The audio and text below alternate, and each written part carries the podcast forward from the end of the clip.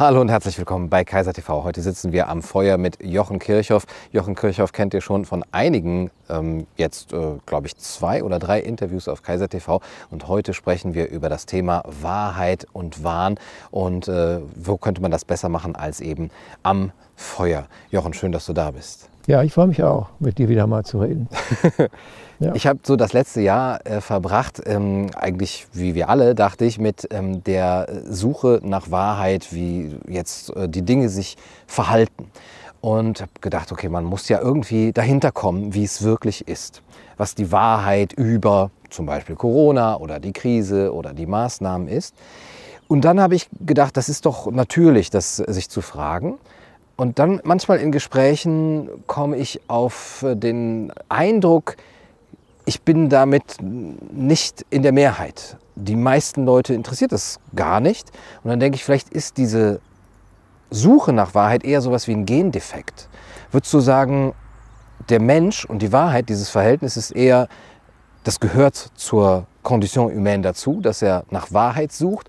Oder ist es nur irgendwie, irgendetwas eine, wie eine Krankheit? Naja, wenn man das mal als Ausgang nimmt, es gibt ja schöne Worte von Gandhi über Wahrheit. Truth is God and is the law of the universe.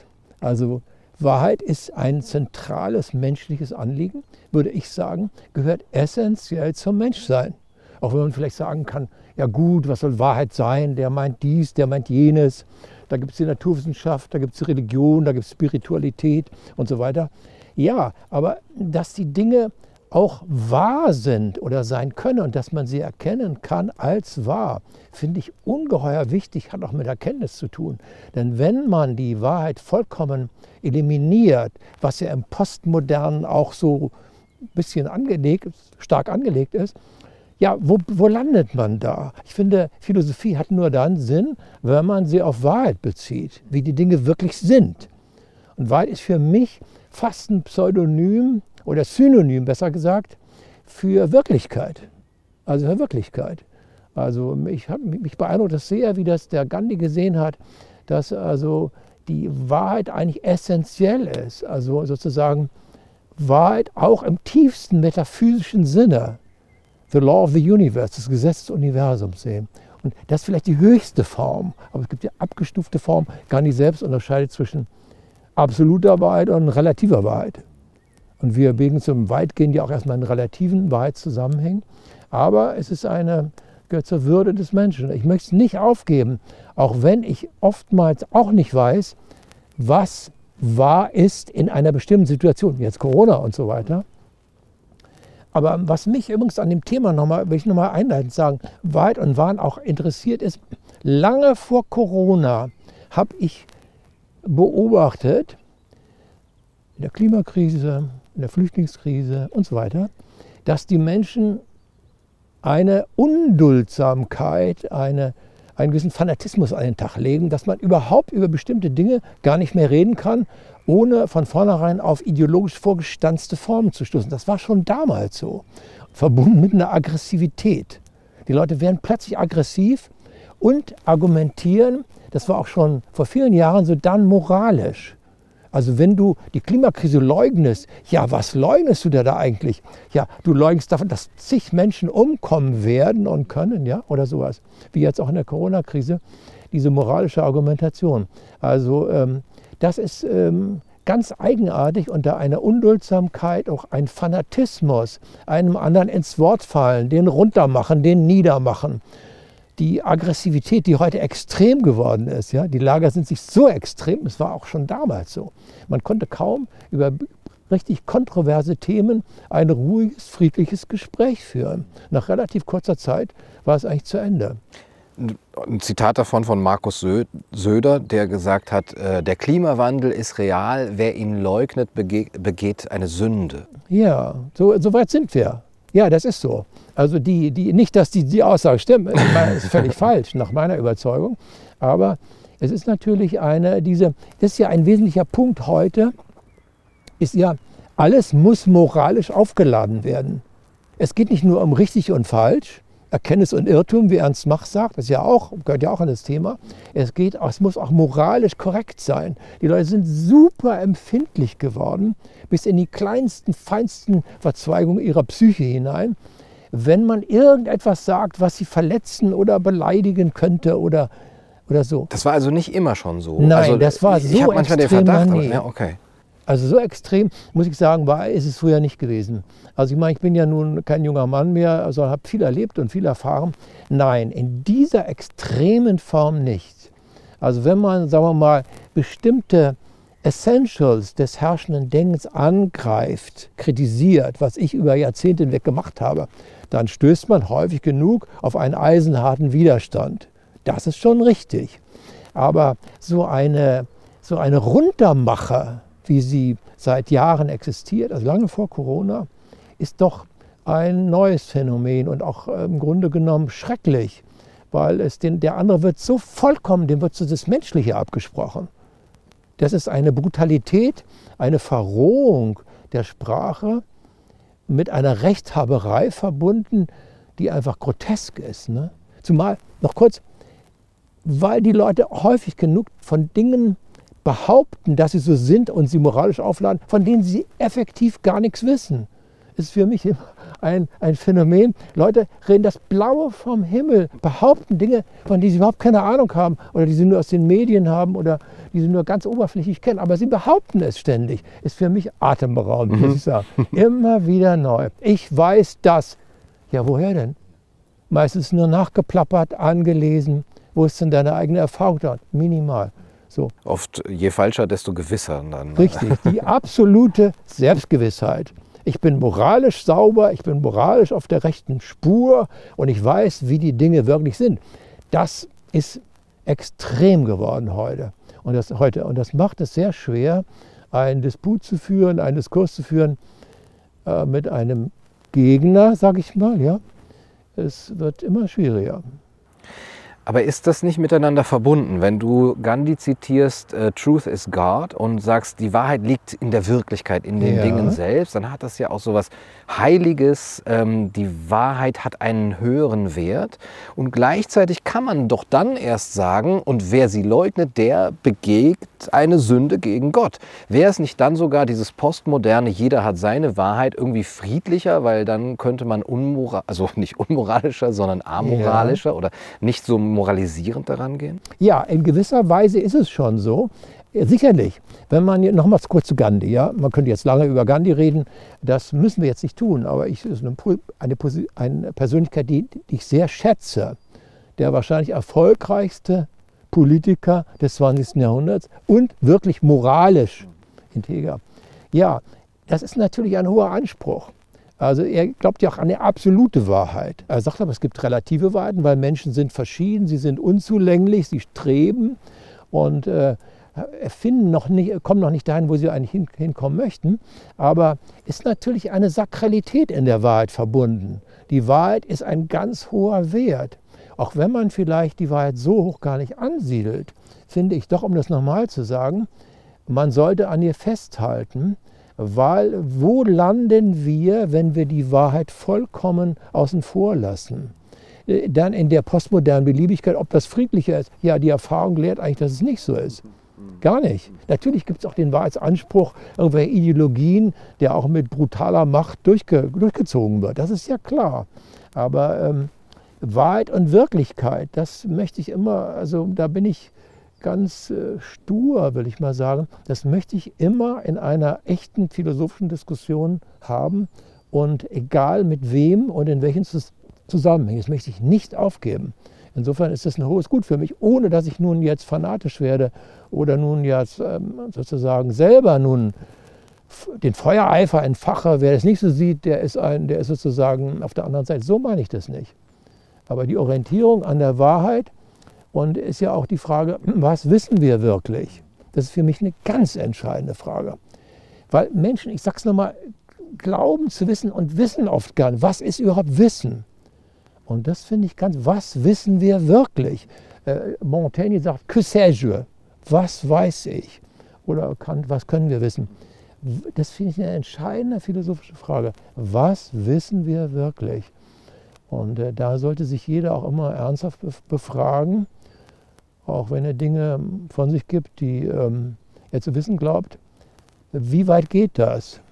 Also das finde ich einen ganz entscheidenden Punkt. In, in allen Gebieten, in der, in der, Wissenschaft genauso und jetzt in der Corona-Krise auch. Ja. Aber mit der Komplexität unserer Welt ist ja dann oft so eine Art Aufgabe auch verbunden, dass man sagt, naja, was weiß ich denn schon über Corona? Ich bin ja kein Virologe oder was, ich bin auch kein Politiker. Ich kann die Welt eigentlich nicht erkennen. Äh, so eine Selbstaufgabe, die dann vielleicht dahin führt, ähm, der Wissenschaft all ihre Autorität äh, und, und vielleicht auch Sakralität, zu, eine gewisse Sakralität äh, zuzuschreiben und sich davon zurückzuziehen und zu sagen, das, was die Wissenschaft sagt, das ist ja dann die Wahrheit und dann haben wir auch wieder dieses Trust Science. Äh, und wenn du äh, dem nicht vertraust oder wenn du das hinterfragst, bist du ein Wissenschaftsleugner. Ist das äh, die, die Gefahr darin, dass man diese, diese Welt, dass man sich zu schnell davon zurückzieht, überhaupt erkennen zu wollen? Naja, Wissenschaft und Wahrheit ist ja auch ein schwieriges Feld. Ich meine, lange Zeit galt ja in der Naturwissenschaft die Parole, sage ich mal, fast würde ich sagen, der Slogan, ja, wir haben ja nur Modelle der Wirklichkeit. Wie die Wirklichkeit eigentlich ist, wissen wir gar nicht. Also sagen, wir haben bestimmte Modelle, die funktionieren gut oder sie funktionieren weniger gut, aber es sind letztendlich Modelle und auch nur Hypothesen manchmal auch nur Fiktionen. Was sollen wir denn machen? Wir streben gar nicht diese Wahrheit in diesem Sinne an. Ja? Und trotzdem ist natürlich, hat die Naturwissenschaft bekanntlich seit 400 Jahren, aber verstärkt zunehmend mehr, äh, den Anspruch erhoben, sie ist doch der Hort der Wahrheit. Wenn es die Religion nicht ist, die irgendwie abgewrackt wurde, dann ist es die Wissenschaft. Und dann äh, gibt es eine Ambivalenz. Auf der einen Seite sind es nur Hypothesen und Modelle, auf der anderen Seite gilt es aber als wahr. Und ähm, das macht die Wissenschaft äh, im Grunde genommen zur Religion. Ich sage ja oft genug und immer wieder auch, die, die äh, abstrakte Naturwissenschaft ist eigentlich die eigentlich fundamentalistische Religion auf diesem Gestirn, auf diesem Planeten, vor der alle auf den Bauch liegen, letztendlich alle. Und äh, da ist, das hat immer auch, ist immer auch die Frage der Wissenschaft. Und ähm, was weiß die Wissenschaft, was kann die Wissenschaft wissen? Und ähm, wieso ist sie denn die Religion geworden? Was macht sie denn so stark? Und dass viele jetzt heute sagen, ohne Wissenschaft geht es nicht. Aber der eine aber was ist Wissenschaft? Was ist wissenschaftswürdig? Welches Thema ist wissenschaftswürdig und welches nicht? Das ist ja eine Sache, die mich seit Jahrzehnten beschäftigt. Was weiß denn Wissenschaft nicht? Wo würdest du den Anspruch äh, zurückweisen, dass Wissenschaft uns etwas äh, über unser Leben, Zusammenleben oder die Wirklichkeit äh, dann sagen kann? Da kann ich viel sagen. Da könnte ich mal gleich reinspringen in die Grundqualität Bewusstsein. Ich habe noch nichts gehört von niemandem in der Wissenschaft, der wirklich erklären könnte, der wirklich fundieren könnte, der wirklich einordnen könnte, was eigentlich Bewusstsein ist. Bewusstsein ist eine Grundqualität im Menschen. Vielleicht gibt es nur Bewusstsein, ja, die niemals von der Wissenschaft bisher erklärt worden ist. Das haben, zum Teil geben sie auch zu, also das, weil der Wissenschaftler blickt, aber der, der, der Blickende selber kann nicht in sich selber hineinblicken. Nicht? Also er guckt nach außen und so insofern ist ja die Naturwissenschaft auch immer subjektblind, sage ich oft, ne? subjektblind. Der Betrachter nimmt sich raus. Ja, er nimmt sich total raus und er nimmt damit auch gleichzeitig nicht nur das Bewusstsein raus, er nimmt auch, das ist der nächste Punkt, das Leben raus. Ich behaupte und glaube, das ganz gut auch äh, belegt zu haben, dass auch die Naturwissenschaft nie hat erklären können, was Leben ist. Also niemals. Schon Kant hat ja im späten 18. Jahrhundert gesagt, er kann sich ohne weiteres vorstellen, wie die Gestirne sich bewegen. Aber vor einem Grashalm muss er kapitulieren. Ja? Mhm. Mhm. Also er kann das Leben ist nicht wissenschaftlich erschließbar. Ich hab, kann nicht sehen, dass die Wissenschaft in der Lage gewesen wäre, das, was Leben eigentlich ausmacht, zu erkennen. Also Sie kann bestimmte Phänomene beschreiben, das ist ja richtig, das ist ja nicht zu leugnen. Aber das Leben selber, was ja, das Leben selber, was ja immer auch Bewusstsein ist, ist ja nicht einfach nur Stoffwechsel, sondern das weiß, da weiß die Wissenschaft eigentlich relativ wenig. Und ich könnte jetzt noch eine ganze Liste dazu führen, fügen, was die Wissenschaft auch nicht weiß. Also die Behauptung hier, ähm, was ist Gravitation, weiß die Wissenschaft eigentlich nicht. Das ist einfach, es ist einfach so, gibt sie zum Teil auch widerwillig zu. Sie wissen eigentlich nicht wirklich, was Licht ist. Sie wissen nicht wirklich, wie der Kosmos gebaut ist. Ist der Kosmos endlich oder unendlich und so weiter. All diese Fragen, da gibt es ganz viele projektive Anteile und viele Behauptungen und Theorien und Hypothesen und reine Fiktion auch nur. Also die Wissenschaft hat ein kleines Wirkungsfeld, was man ihr nicht absprechen kann. Es gibt empirische Wissenschaft, ist ja keine Frage. Aber dieses Feld ist viel kleiner. Die, der, soll man sagen, dass viele der Wissenschaft, so viele Menschen der Wissenschaft fast alles abnehmen, hängt mit der Technik zusammen. Weil die Technik funktioniert. Viele denken, naja, okay, mein Computer funktioniert, mein Auto funktioniert, also ist es doch so. Was redet der Kirchhoff da? Wir landen ein, ein, ein, ein Roboter auf dem Mars, der kurft da rum und sendet scharfe Bilder und der redet davon, wir wüssten das nicht. Ja, ja so ist es doch. Ne? Das ist doch die, der, der große Pluspunkt, den, den, den die ähm, Naturwissenschaft erstmal hat. Und Wissenschaft ist eigentlich, äh, Gunnar, im Kern immer Naturwissenschaft. Die Geisteswissenschaften waren ja doch immer im, hatten richtig Minderwertigkeitskomplexe. Wenn der Naturwissenschaftler die Zahlenkolonnen an der Tafel schreibt und das alles so mathematisch konsistent zu verstehen, glauben und auch äh, beschreiben, dann, ist der, dann sind die Geistwissenschaftler immer irgendwie die Soziologen und die Germanisten und die Historiker und so, die, die, die, die neiden das denen und sind eigentlich, das werden auch so von den anderen betrachtet, eigentlich nicht wirklich vollgenommen. Geschwätzwissenschaft. Geschwätzen, ja, da kann man alles, ja, kann man, man kann den Faust so interpretieren oder die göttliche Komödie so interpretieren. Das kann sein, kann nicht sein, aber das ist doch gar keine Wissenschaft. Wissenschaft ist knallhart, die sogenannten knallharten Fakten. Faktenbasiert und so weiter, können wir auch noch drüber reden. Aber was sind denn die Fakten? Und welche Fakten werden denn überhaupt wissenschaftlich als wissenschaftswürdig anerkannt? Also ich würde mal sagen, die Wissenschaft ist eine, eine, ein ganz schwieriges Feld, hat aber auch mit Wahrheit zu tun. Aber Wissenschaft, die behaupten es gar nicht wirklich. Es wird, ist fast peinlich, wenn ein Naturwissenschaftler sich hinstellt und pathetisch von der Wahrheit redet. Ja, das tun sie gar nicht. nicht? Das ist so, ähm, ja, das würde ich dazu erstmal sagen. Es sind oft der einzelne Studien erstmal zu einem sehr, sehr abgezirkelten Bereich, ja. aber nicht mehr so, wie man vielleicht Faust hast du eben genannt oder ein Universalgenie, das jetzt eben eine Grundkosmogonie oder eine, eine äh, Kosmologie ja. aufstellen würde und, und eine, ja, eine, eine, alles äh, erklärende Theorie. Ja, Nun kann man, okay, also ja, das ist natürlich so. Die, die Spezialwissenschaften sind, Ortega y Gasset sagt, sind die Idioten unserer Zeit. Zeit. Also die Fachwissenschaftler, die haben ja auf einen ganz winzigen Sektor. Und der, der sogenannte Laie, der weiß gar nicht, wie winzig der Sektor ist. Ja, also auch der Kosmologe X, der Galaxien äh, berechnet, wie sie sich angeblich entwickelt haben sollen, was ich alles so nicht glaube. Aber der hat ein, ein Spezialgebiet. Ganz anders ist der Teilchenphysiker. Die haben auf gar keine Ahnung voneinander. Aber sie glauben einander. Und es auch nur Glauben, was der Unziker gerne gesagt hat, also Alexander Unziker, ist ein Nachplappern. Sie plappern das nach, was ihnen vorgebetet wird und wissen es gar nicht. Und da sind wir wieder bei der Frage, was weiß man denn wirklich und wie kann man das überhaupt rausbekommen, was man weiß? Was ist denn die Evidenz? Hier evidenzbasierte Wissenschaft. Was ist denn Evidenz eigentlich? Wie stellt sie sich her? Und dann hat das hat ja dann auch mit, sagen wir mal, mit Wahrheit zu tun, aber auch mit, mit Richtigkeit. Also ist auch mit Richtigkeit. Ist ja nicht unbedingt der hohe Begriff der Wahrheit, ist ja das Relative. Die Dinge stimmen eben.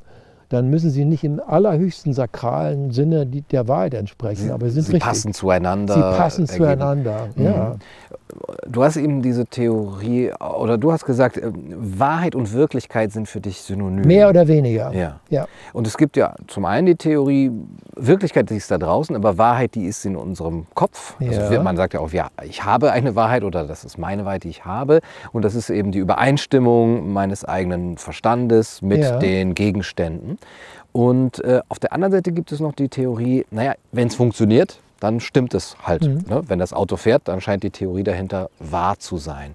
Welche von diesen drei Sachen eigentlich. Ne? Die Wahrheit ist da draußen, die Wahrheit ist nur in unserem Kopf oder die Wahrheit ist irgendetwas, was sich im Pragmatischen zeigt. Welcher würdest du am ehesten naja, zusprechen? Die Wahrheit, das ist eine gute Frage. Ähm, die Wahrheit ist innen und außen. Das ist genauso, wenn ich dich fragen würde, ist der Raum innen oder außen? Wie, was, innen oder außen? Weiß ich nicht. Ja, so. Also so eine Frage, ja, natürlich, die Wahrheit ist innen und außen gleichzeitig. Das ist ja auch die Frage, ne? also wo ist, was ist überhaupt da innen und außen? Also insofern ist das eine, ähm, eine ähm, wie soll ich sagen, eine zentrale Frage. Das, das Innen ist auch immer das Außen und das Außen ist das Innen. Man kann im Grunde genommen äh, erkenntnistheoretisch, jedenfalls neige ich dieser Annahme zu, die ja im Grunde die des ähm, Idealismus ist, wenn man so will. Man kann etwas nur erkennen, was man selber ist. Also du kannst etwas absolut Verschiedenes gar nicht erkennen. Du kannst nur das erkennen, was du selber ist, bist. Insofern ist Wahrheit immer, erschließt sich das immer im Wechselspiel von innen und außen. Eine Erkenntnis ist ja immer eine geistige Erkenntnis und ist immer ein Geistprinzip, was da drin wirkt und ist immer innen. Menschen äh, beschäftigen sich ja oder sprechen ja miteinander über Prinzipien und Sprache, das ist ja innen, das ist ja geistig.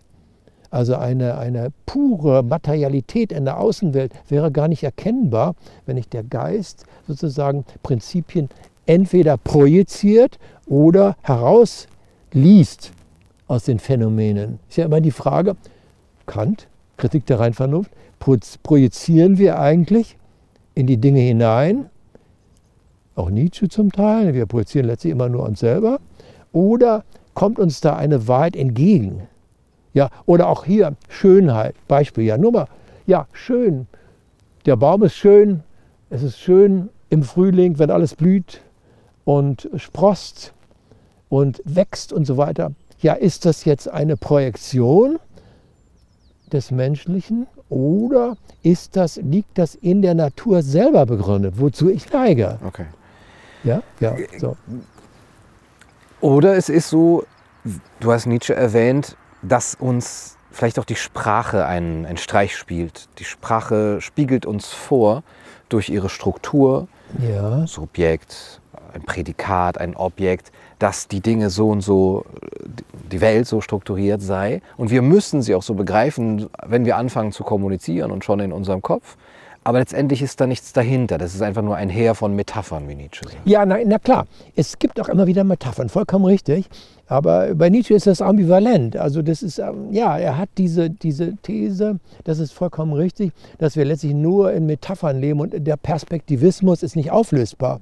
Aber eine Perspektive, ein, ein Perspektivismus, den man als solchen beurteilen kann, bedarf einer Metaebene, Metaperspektive. Sonst kann man überhaupt nicht darüber reden. Zum Beispiel die, wenn du Nietzsche nochmal erwähnst, Nietzsches Kritik an Kant, also nochmal kurz zu Kant. Kant meinte ja, wir projizieren mehr oder weniger nur. Raum, Zeit, Kausalität und so weiter. Gibt es eigentlich gar nicht. Merkwürdig würde man sagen. Wie soll es das nicht geben?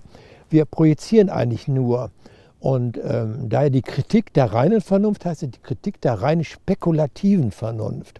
Und da hat Nietzsche äh, ganz schön und klug äh, dagegen gehalten in mehreren seiner, seiner Ausführungen.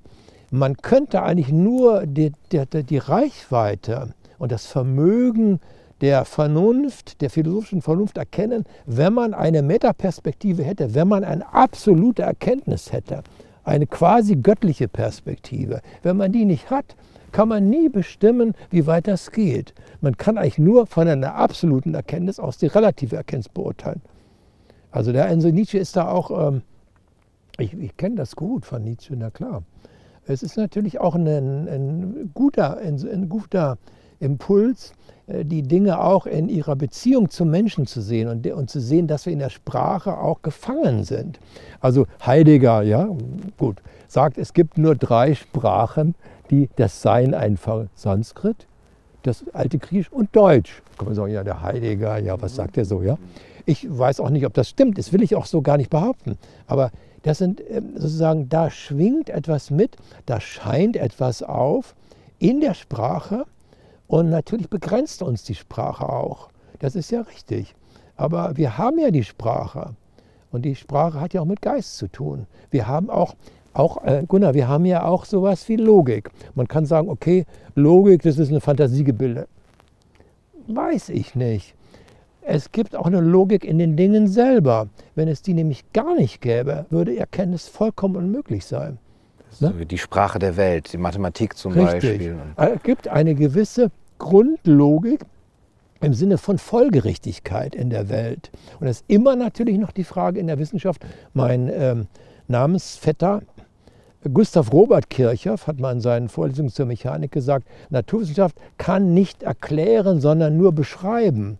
Da sind wir wieder am nächsten Punkt, nächste, eine andere Ebene wieder.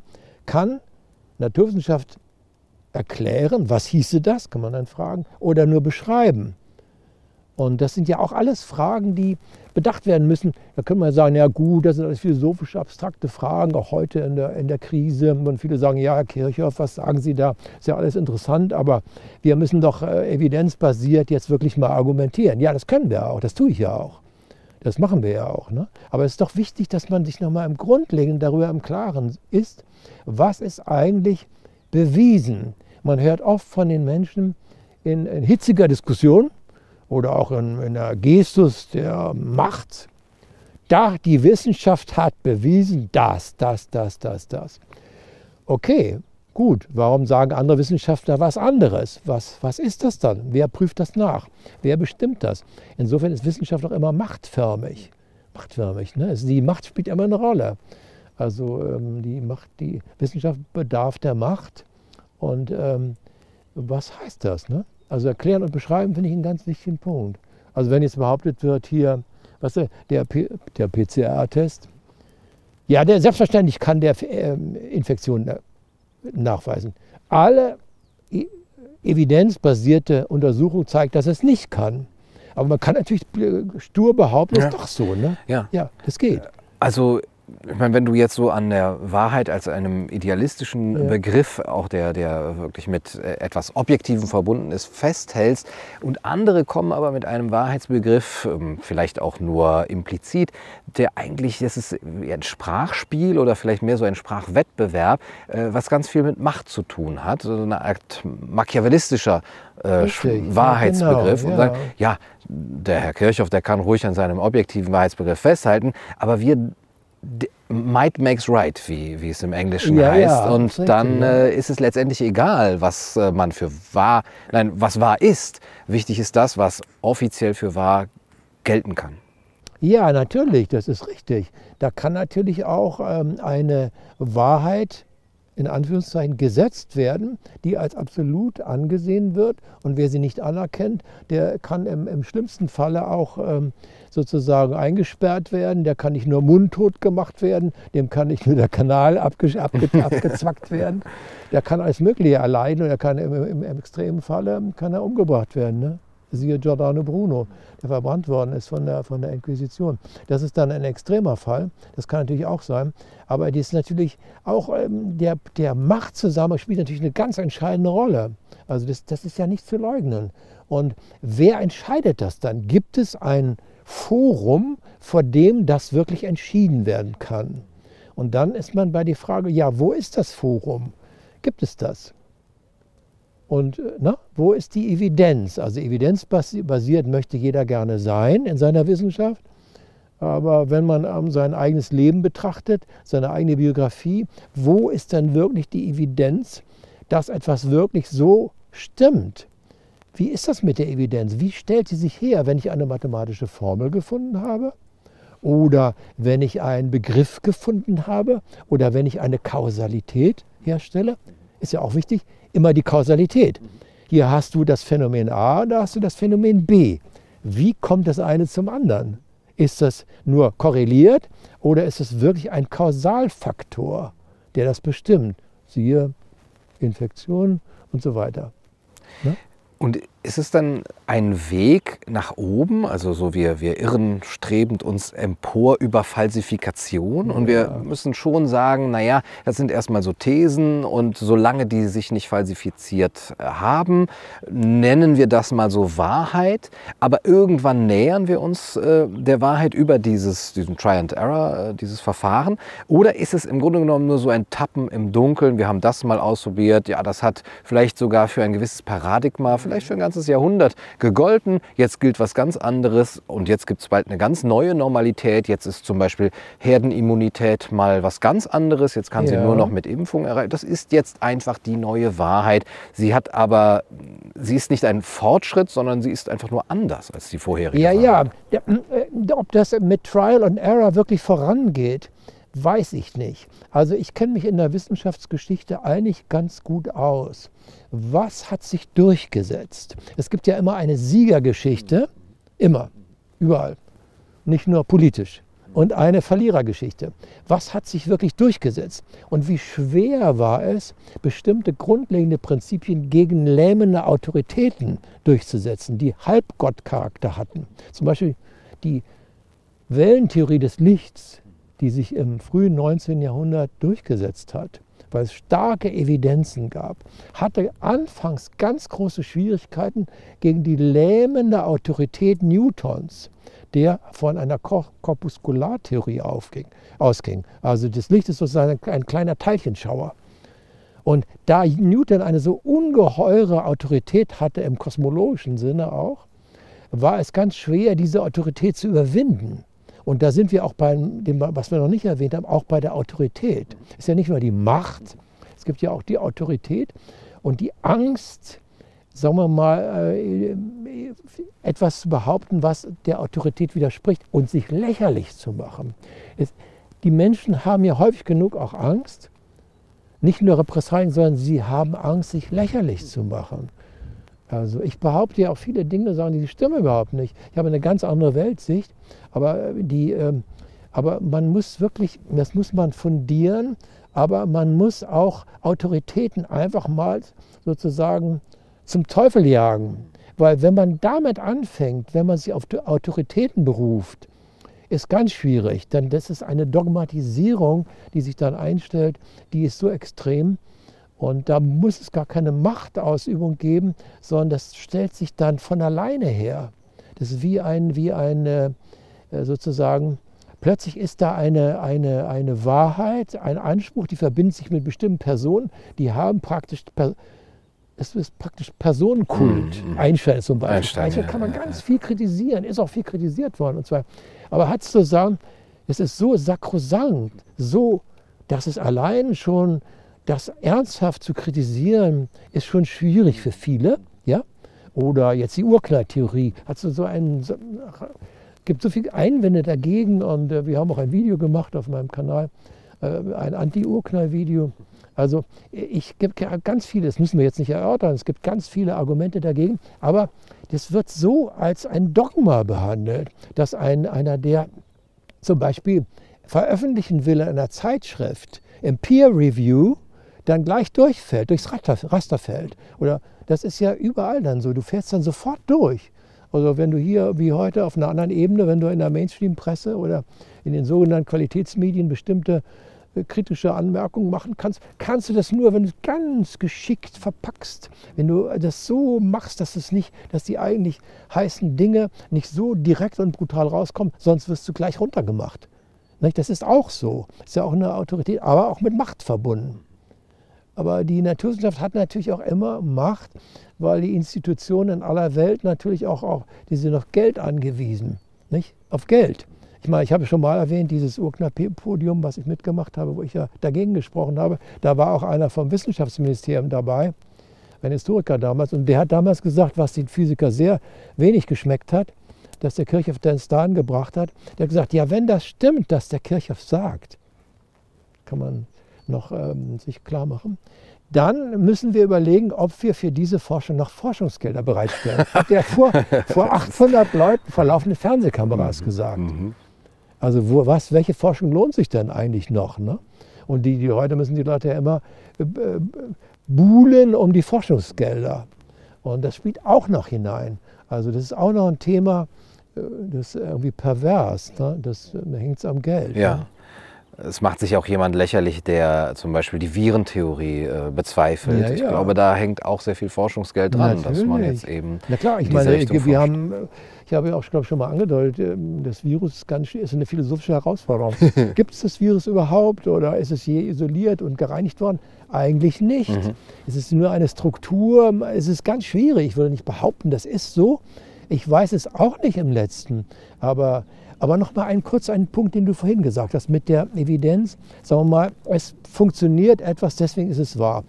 Es ist ja nur bekannt, dass in der vorkopernikanischen Zeit, in dem ptolemäischen Weltbild, ja auch eine Möglichkeit bestand, Gestirnpositionen ganz exakt vorauszusagen, in diesem Epizykelsystem. Die waren so genau, so präzise, die konnten Sonnenfinsternis, Mondfinsternis ganz genau voraussagen. Und trotzdem stimmte es nicht. Und Kopernikus war am Anfang in, seinen, ähm, in seiner Theorie, in seiner Erkenntnis ungenauer als die vorherigen Werte, weil er zum Teil noch alte und überholte antike Werte benutzt hat. Aber auch da muss man sagen, das ptolemäische Weltbild war falsch, es war eigentlich eine Lüge, es ist sozusagen eine Fiktion, eine, eine Nichtwahr. Eindeutig als Nichtwahr erkennbar und trotzdem hat es ermöglicht, dass man bestimmte Dinge voraussagen konnte. Und das ist ja wichtig in der, in der Wissenschaft, die sogenannte Voraussage. Die Evidenz ist immer auch Voraussage. Wenn ich voraussagen kann, was passiert, dann ist ein Teil, dann hat es auch seine Berechtigung. Also auch das stimmt dann nicht. Es kann eine, eine, eine, eine Überzeugung wahr sein, aber sie hat noch nicht die Bataillone der, der Detail, der Details. Und dem Kritiker, das wurde auch bei Kopernikus gemacht, und jetzt Bescheid, also würde ich auch sagen, wurde auch zum Teil, wird auch immer noch bei mir gemacht, wenn man etwas ganz anderes sagt und nicht alle, alles mit, nicht jedes Detail mitdenken kann, weil es erstmal ein großer Entwurf ist, dann wird jede Schwäche, die man, die in jeder Überzeugung immer drin steckt, dann gleich gegen ihn gewendet. Ne? Und das war bei Kopernikus ja auch so. Der Haupteinwand war, naheliegenderweise, was war der Haupteinwand? Warum merken wir nichts von der rasenden Geschwindigkeit? Um 30 Kilometer pro Sekunde. Ja, warum? Das war der Haupteinwand. Das ist doch unmöglich, ist doch absurd. Wenn wir beide hier sitzen, ja, dann ist, sitzen wir doch in Ruhe ja. und äh, dabei rasen wir. Sitz, wir sitzen auf einer Kugel, die mit rasender Geschwindigkeit sich durch die Schwärze der Nacht bewegt. Was treibt sie an? Wissen die Physiker das eigentlich nicht. Nicht wirklich. Sie wissen das eigentlich gar nicht. Und das ist ja auch so, die haben es aber geschickt verstanden, das zu verschleiern. Also das ist auch sehr interessant, sich das mal klar zu machen. Warum, wenn man zum Beispiel, sage ich mal, einen beliebigen Menschen ich will jetzt nicht zu sehr abschweifen, mal auf der Straße fragen würde, warum merkt man eigentlich gar nichts, dass wir uns rasend schnell bewegen? Was wäre die Antwort? Ich habe mehrfach in Vorträgen und Seminaren und so die Frage gestellt, immer wieder kam auch zum ja, na klar, die Physik weiß das. Was ist denn die Antwort? Da kam gar nichts. Das ist nämlich das Relativitätsprinzip der klassischen Mechanik im, im Sinne von Newtons, dass nämlich die Bewegung und die Ruhe die gerade nicht gleichförmig wirken und die Ruhe identisch sind. Das ist eine Fiktion, was die Physiker auch gerne zugeben. Ja, also das muss man auch dazu sagen. Also auch da sind wir in einem, was ist die Fiktion? Da haben wir auch schon mal angedeutet, glaube ich, in einem Video, dass ähm, Ben Feinger, die Philosophie des als ob, ne, der hat ja gezeigt in seinem klugen Buch 1911, lange her, also vor mehr als 100 Jahren, wie wird eine Fiktion zum Dogma? Und das erleben wir heute wunderbar. Eine Fiktion wird dann zur Hypothese, ah, es könnte doch wahr sein. Popper äh, falsifizieren, verifizieren. Aber jetzt ist es wahr, es ist die Wahrheit und das ist ein Dogma. Und die Wissenschaft ist voller Dogmen. Da, wenn man das sagt in der Öffentlichkeit, dann kriegt man Gegenwind und das habe ich auch in meiner Universitäts- Lehrertätigkeit immer wieder auch gemerkt, wenn man das dann anführt, dann sind Physiker oder Mathematiker im, im, im Publikum, was oft der Fall war, weil wir hören wollten, was sagt der Kircher. Und da, da, sind die sehr böse, wenn man so, solche Begriffe benutzt. Ja? Ich glaube auch sogar, dass ich der Erfinder des Begriffes Mainstream-Naturwissenschaft bin. Das ist nie vorher gebraucht worden. Das habe ich vor Jahrzehnten äh, mal geprägt und hatte im Kontakt mit einem, mit einem damals sehr bekannten Astronomen, der hat gesagt, Herr Kirchhoff, das finde ich unmöglich. Sie reden von Mainstream-Naturwissenschaft, als ob es was anderes gäbe. Das ist die Wissenschaft selbst. Mhm. Das ist keine Mainstream-Naturwissenschaft. Ja, aber mittlerweile kann man sehr wohl sagen, es ist doch die, der Mainstream auch in der Wissenschaft. Es gibt eben auch eine andere Geschichte, die darunter liegt und die auch dagegen ist. Also Giordano Bruno ist ja so ein Beispiel und auch die romantische Philosophie hat auch einiges zu bieten. Nicht, dass man sie pur so übernehmen kann, aber hat auch gute Impulse und das ist auf jeden Fall auch ein, ein Gegenimpuls weil ich davon ausgehe, Bewusstsein ist überall und lebendig, überall ist auch Leben. Also wir leben in einer lebendigen Welt. Aber auch eine These, die die Naturwissenschaften nie haben belegen können, ist, dass aus totem Leben entstehen soll. Meine These ist, Leben entsteht gar nicht. Leben hat es immer gegeben. Immer. Und genauso wie es die Welt immer gegeben hat. Also wir leben in einer unendlichen und ewigen Welt. Es gab immer Bewusstsein, Lebendigen. es gab immer Leben. Mhm. Das entsteht gar nicht, sondern es verwandelt sich nur. Wir leben in einer sich unendlich verwandelnden Welt. Deine Thesen jetzt, deine Prämissen deine auch. Deine Prämissen ist auch gut. Mhm. Weil du hast öfter mal jetzt die Formulierung, ich, ich glaube, dass die Wahrheit so ist. Ich glaube, dass die Wirklichkeit ja. so ist. Kommt man da ohne Glauben hin? Ist es mehr als ein nur äh, Glauben? Oder, oder hat es letztlich doch irgendwo einen Anker in einer Überzeugung, an der man festhalten Richtig. will? Richtig, das würde ich auch nicht abstreiten. Es hat auch, ja gut, wenn man ehrlich ist, und ich möchte, also jetzt mal ganz ehrlich, natürlich hat es einen Anker auch an einer gewissen Glaubensüberzeugung. Äh, also es gibt da schon, wo ist denn die letztgültige Beweisbarkeit für manche Dinge? Äh, das ist dann auch sehr schwierig. Und ähm, dann ist es eine, eine Glaubensüberzeugung. Aber diese Glaubensüberzeugung ist aber auch generell beim Erkennen immer mitgegeben. Erkenntnis, eine pure, reine, absolute Erkenntnis, wird es sicherlich geben, davon bin ich auch überzeugt. Für den Menschen? Für den Menschen. Okay. Aber es ist doch äh, so, dass äh, da gewisse Grenzen existieren. Also, und dann, wenn man ehrlich ist, müsste man sagen, ich glaube, dass ein schon recht hat, wenn er annimmt, dass der Raum gekrümmt ist. Ich sage das Gegenteil. Ich sage, der Raum ist nicht gekrümmt. Es bestimmte Felder im Wechselwirken, die krümmen sich.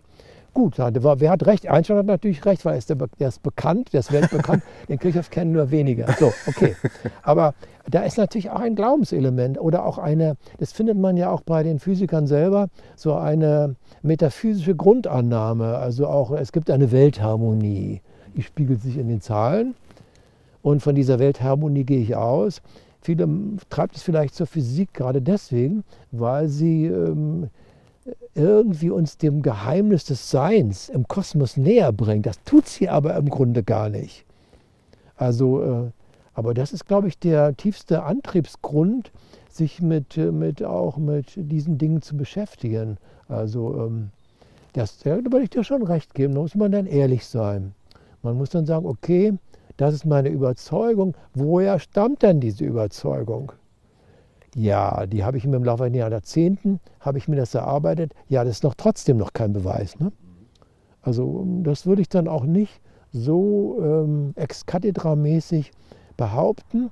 Man muss dann schon Evidenzen vorbringen, die irgendwie eine Konsistenz haben auch wenn sie nicht den letztgültigen Wahrheitsanspruch haben. Aber es ist auch schon wichtig, wenn man bestimmte Fragen stellt. Zum Beispiel eben die Frage, warum merken wir nichts davon?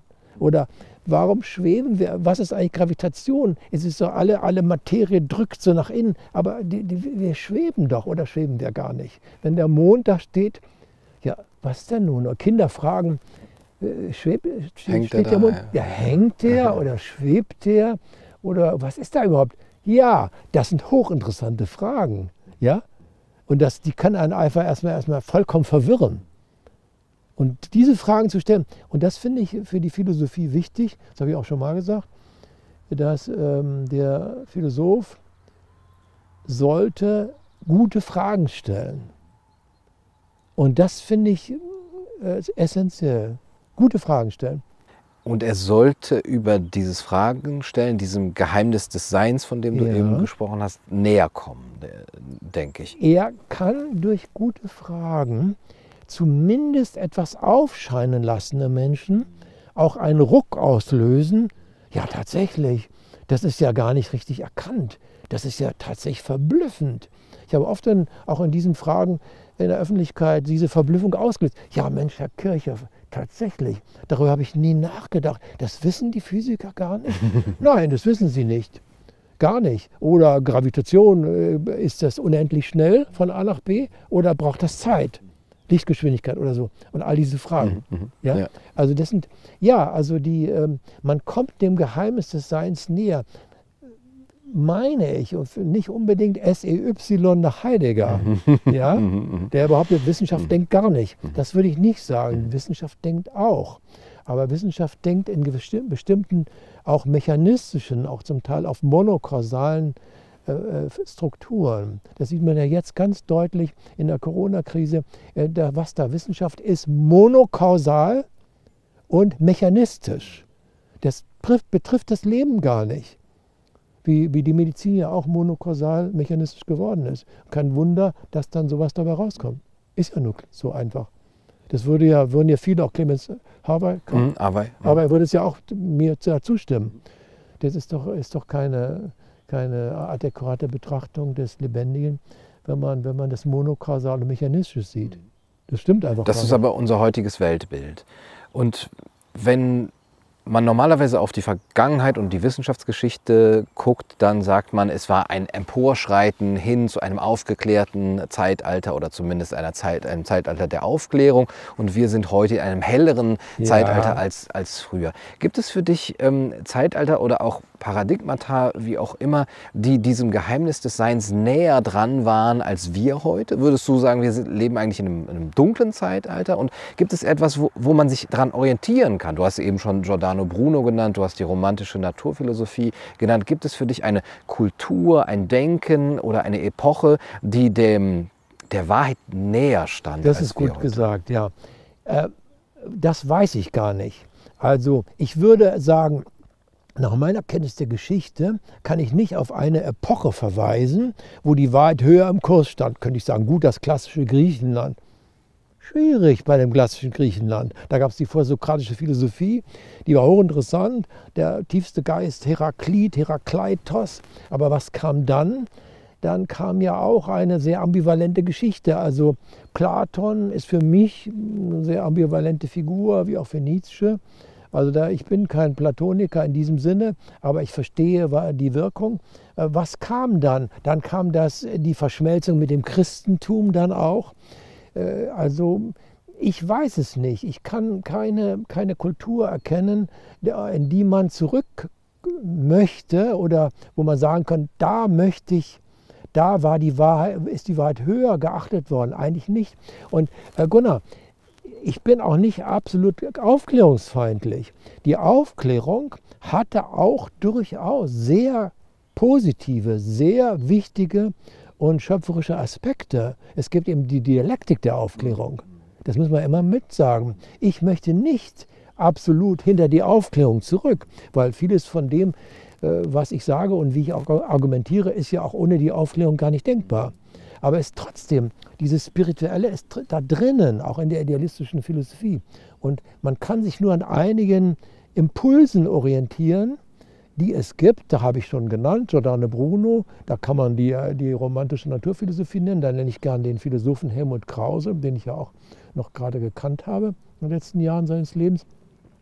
Und da bin ich natürlich von vielen Punkten auch beeinflusst und kann das auch angeben.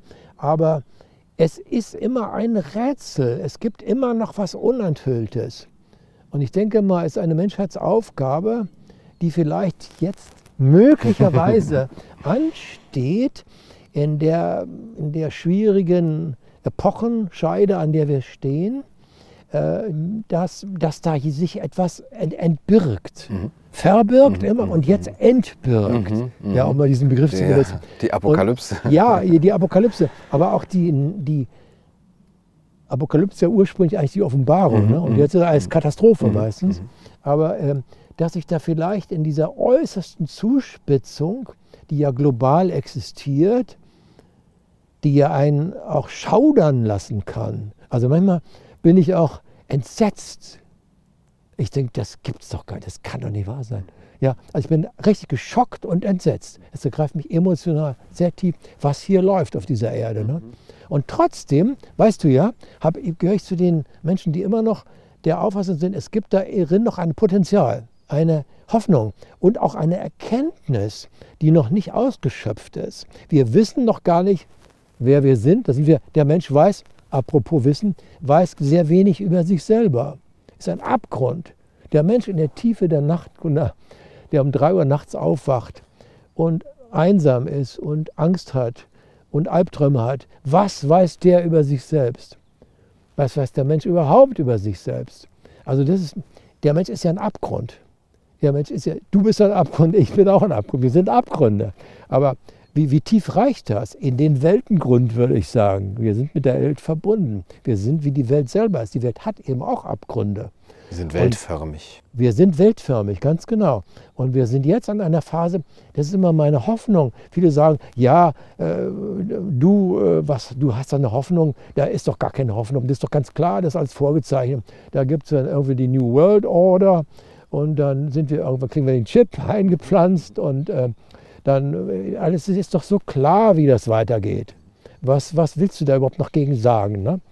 Aber in diese, sozusagen, in diese Schiene möchte ich mich dann doch so nicht begeben, weil ich glaube, dass ein unausgeschöpftes Potenzial im Menschen liegt, in dir, in mir, in anderen, in einfach, und dass das sich menschlich auch verbreiten kann. Und da ist der Einzelne auch wichtig, finde ich.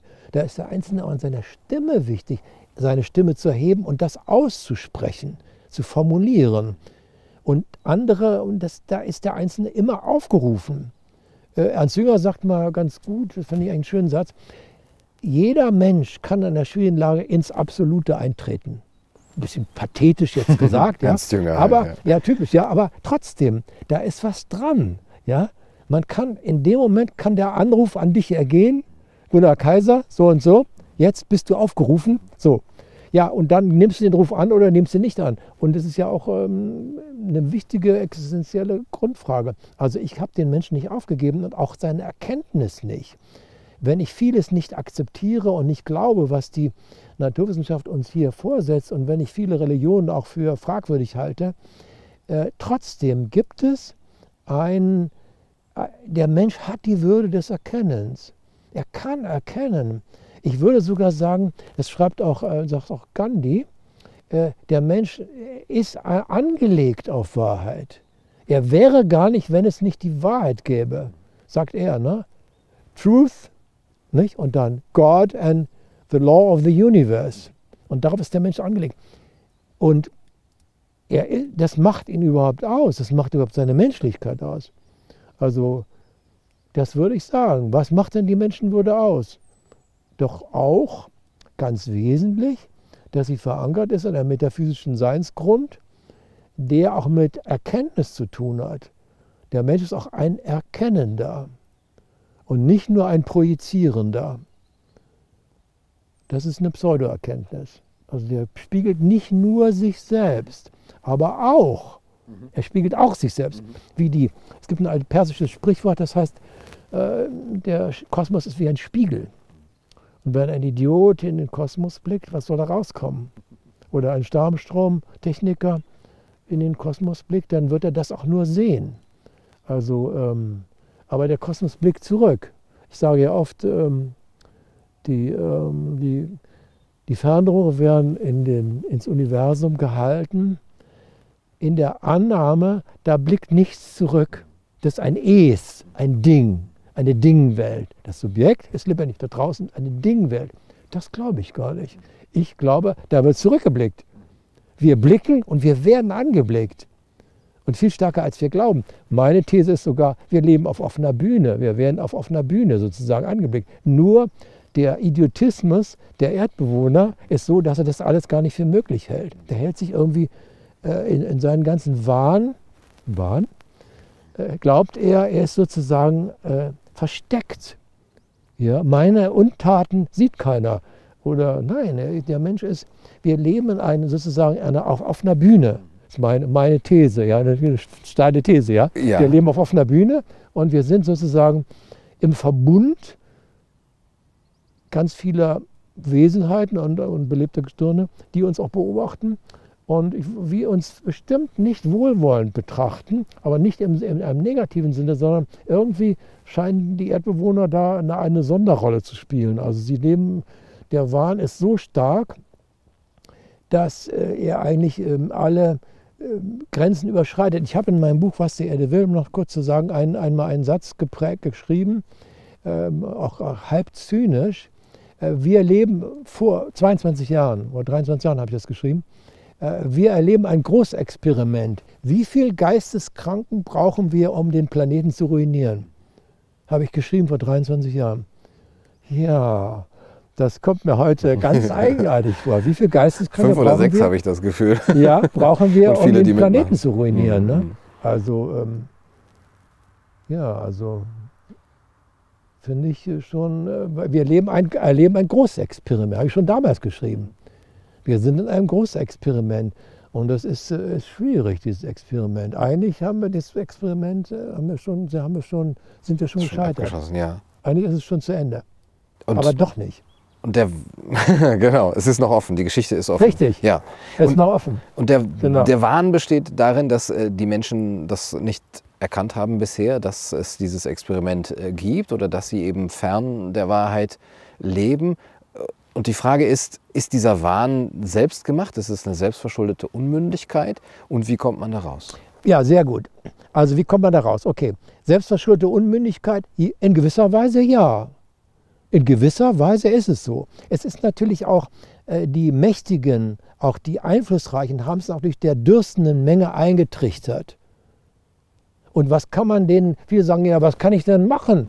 Ich meine, ich sehe ich, ich seh das im Fernsehen, ich gucke mir äh, die Videos an und so weiter. Ähm, äh, ihre Videos finde ich auch ganz interessant, aber letztlich, ähm, ob das nun wirklich stimmt oder so, auf jeden Fall, was sollen die Menschen denn machen? Ja, es ist auch eine, es, eine Selbstverschuld, da ist ja das Wort Schuld drin. Das ist natürlich auch ein schwieriges Wort, religiös belastet. Ist es auch Schuld, wenn man nicht erkennt, ist es auch Schuld? Macht man sich schuldig, nicht zu erkennen? Oh, heikle Fragen, ne? Ja, aber ein Stück weit ist es ja auch so, dass man manches nicht sehen kann und nicht sehen will, weil man sich nicht darum bemüht. Aber manches, manches geht auch gar nicht. Also insofern ist es ein Verhängnis. Äh, Gunnar, ich würde auch sagen, es gibt äh, epochale Verhängnisse. Es gibt Verblendungszusammenhänge, die sind Verhängnisse. Ein Schicksal. Ein Schicksal, ja bitte, ja, ich würde das Wort auch benutzen. Ich benutze es selten, aber ja, kann man machen. Ist richtig, es ist ein Verhängnis. Wir leben auch in einem Verhängniszusammenhang. Es ist etwas Furchtbares, auch in der Welt, was uns umgibt und durchdringt und mit dem wir uns auseinandersetzen müssen. Das erleben wir auch ständig. Es ist ein Verhängnis. irgendwie auch ein, noch ein dämonischer Faktor spielt hier mit den man schwer greifen kann. Das ist das Weltbild einer griechischen Tragödie. Im Grunde und, ja. Und dann kommen wir da auch nur raus wie ein tragischer Held. Richtig, genau. ja, ja, es, es ist irgendwie, es hat die Wucht einer, einer Tragödie, es hat aber auch eine elementare, unglaubliche Wucht, in der das abrollt. Ne? Allein, was wir erlebt haben seit Anfang 2020, ist ja nun auch äh, unvorstellbar. Das hätte ich mir auch nicht träumen lassen. Äh, also beim besten Willen nicht wie das äh, so in dieser rasenden Schnelligkeit, mit dieser Wucht, mit dieser Vehemenz, ja. mit dieser Brutalität, mit dieser Rabidität und natürlich, äh, sicherlich hat das alles eine Vorgeschichte, ist ja alles auch aufgearbeitet worden, aber trotzdem hat es die Schnelligkeit, die ist atemberaubend. Aber die ganze Erdgeschichte, äh, dazu neige ich häufig, ist auch eine verhängnisvolle Geschichte. Irgendetwas ist schiefgelaufen. Es gibt verschiedene falsche Weichenstellungen. Irgendwas ist fatal schiefgelaufen in der Menschheitsgeschichte. Da sind Weichen gestellt worden, die waren einfach fatal. Man hat es nicht gesehen, man hat sich selber ruiniert. Also da haben alle mitgespielt. Äh, deswegen ist es ein Verhängnis, ist in der Welt, auch ein Riss ist in der Welt. Ich sehe dann einen gewissen Widerspruch, wenn du auf der einen Seite sagst, die Geschichte ist offen und ja. äh, wir sind auf dieser offenen Weltbühne und dann ist es aber fatal. Ist, ja. Können wir noch? Ja, nein, doch, kommen wir, wir da noch raus? Ja. Das Verhängnis ist kein Verhängnis, das uns absolut bestimmt. Okay. Wir haben den, ja, das ist dann wäre es ein Widerspruch. Nein, es ist eine, wir haben das Potenzial, sozusagen uns selbst zu ergreifen und die Würde unserer eigenen kosmischen Existenz, geistig-kosmischen Existenz zu ergreifen. Und dann haben wir auch die Möglichkeit, jeder in seiner Weise etwas dagegen zu tun. Das ist nicht eine, eine mechanistische Vorstellung eines Fatums, was mhm, nun jetzt mhm. abrollt. Deterministisch. Äh, ja, nicht mhm, deterministisch. Es gibt Freiheitsspielräume.